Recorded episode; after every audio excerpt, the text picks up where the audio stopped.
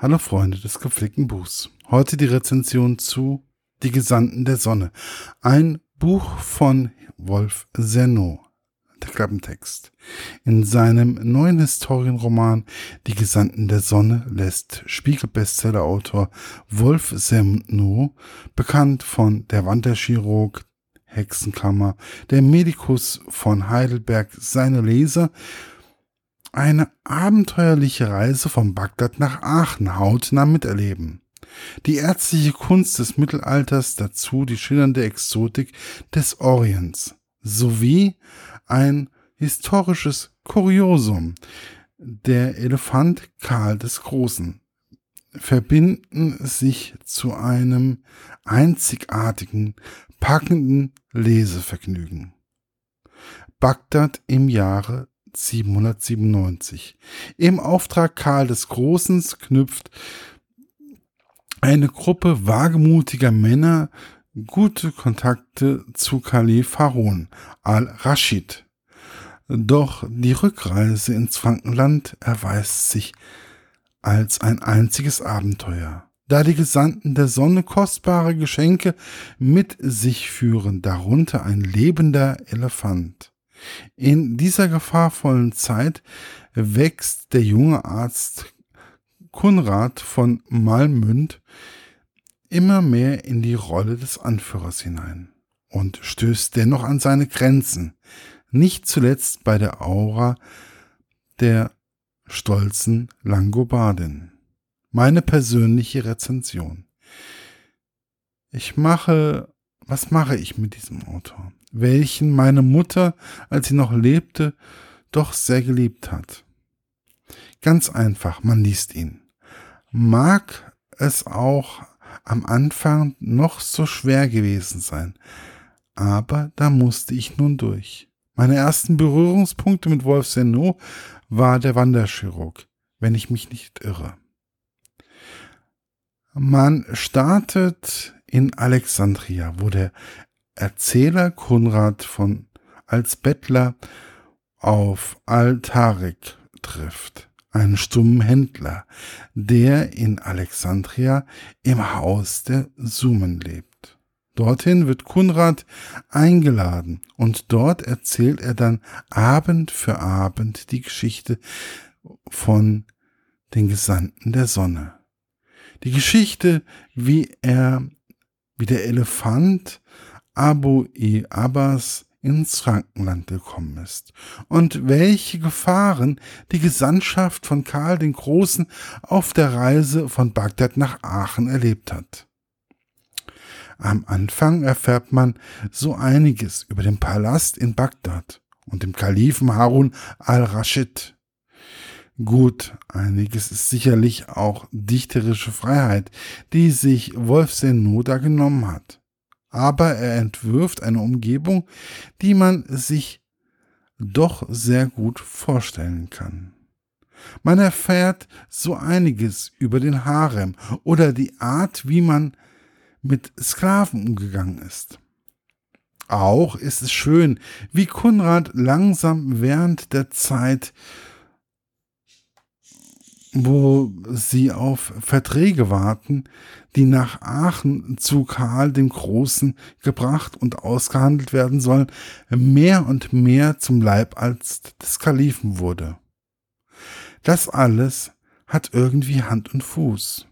Und man kann sich vorstellen, dass es genau so gewesen sein könnte. Auch die Befreiung von Aurona und Chibril und deren Anschluss an die Gesandtschaft kann man sich so vorstellen. Der Autor hat die Handlungsstränge so genial verknüpft, dass alles einen Sinn ergibt, wie das auch sein sollte. Richtig klasse ist auch die Reise von Bagdad nach Qairawan. Er beschreibt sehr ausführlich und genau wie grausam die Wüste sein kann. Es kann vorkommen, dass man unterwegs Freunde aus der Gruppe verliert. Irgendwie ist alles da, vom vergifteten Wasser über Skorpione und Sandstürme bis hin zu Schaulustigen, die immer wieder eine Sensation auf eine Sensation aus sind. Man spürt teilweise die Sonne auf der Haut und hat wirklich richtig Durst. Man leidet wirklich mit. Und wenn schon wieder ein Gefährte verletzt ist oder stirbt, es ist erschreckend. Jeder, der mal ein paar Wochen in anderen Ländern wie Deutschland auf Wanderschaft war, kann in bestimmten Situationen nachempfinden. Mag es der Wassermangel sein oder mal was Richtiges zu essen. Dies sind Dinge, die immer wieder mal passieren können. Auch, dass man in gefährliche Situationen kommt, die manchmal, wenn man später darüber nachdenkt, auch ganz anders hätten ausgehen können. Sprich, so wie es Wolf Serno beschreibt. Er beschreibt aber auch, wie man in Extremsituationen zusammenwachsen oder über sich hinauswachsen kann. Sehr gut sind auch die Passagen, wo man merkt, dass Kunrad Tarik und den anderen im Haus der Stumm eine Geschichte erzählt. Es ist ein Buch, welches gut gemacht ist und einen extrem langen Spannungsbogen hat. Das Einzige, was ich bemängeln muss, ist, dass die Reise im Frankenland doch etwas schnell beendet wurde. Irgendwie hätte ich mir ein wenig mehr Spannung gerade da gewünscht was mich aber auch immer weitergetrieben hat, wie ein gehetzter Hund, war die Spannung.